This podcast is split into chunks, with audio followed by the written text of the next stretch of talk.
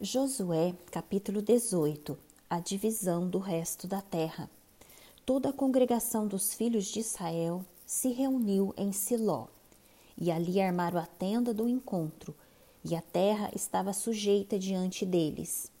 Sete tribos dos filhos de Israel ainda não tinham recebido a sua herança. Então Josué disse aos filhos de Israel: Até quando vocês terão preguiça de entrar e tomar posse da terra que o Senhor, o Deus de seus pais, deu a vocês? Escolham três homens de cada tribo para que eu os envie. Eles se disponham, percorram a terra, façam uma descrição por escrito segundo a herança das tribos e depois voltem para junto de mim.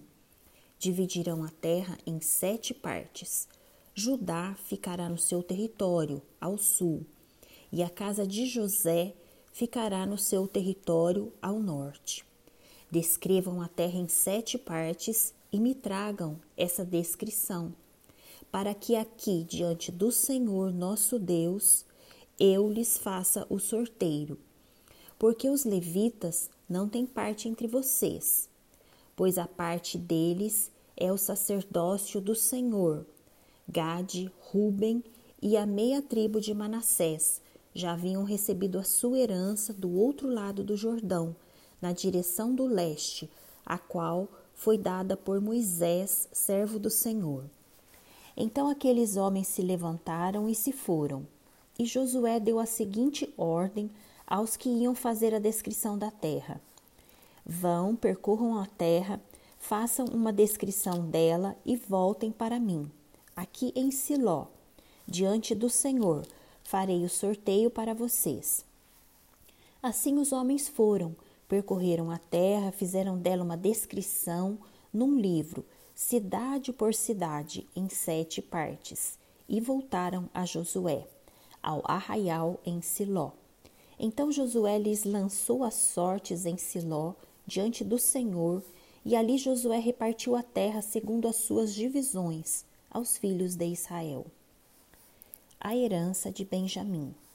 Saiu a parte da tribo dos filhos de Benjamim, segundo as suas famílias, e o território sorteado ficava entre os filhos de Judá e os filhos de José.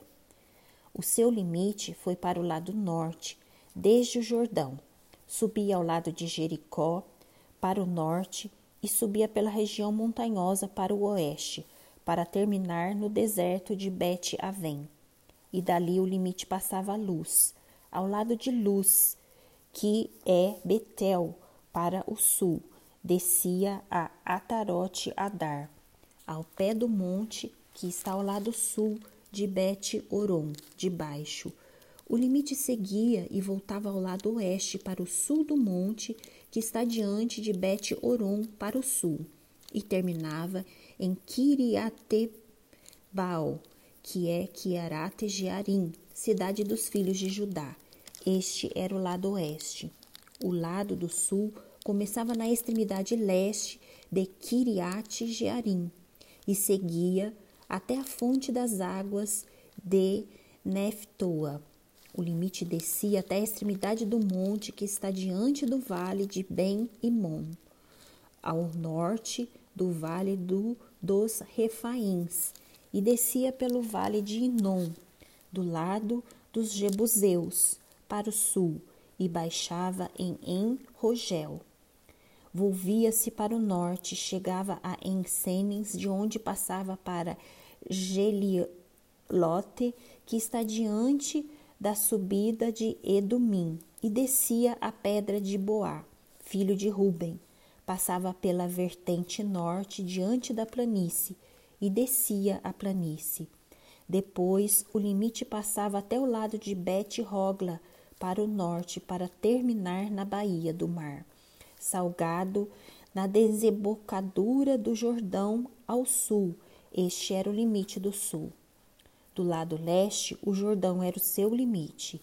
Esta era a herança dos filhos de Benjamim, nos seus limites ao redor, segundo as suas famílias as cidades de Benjamim.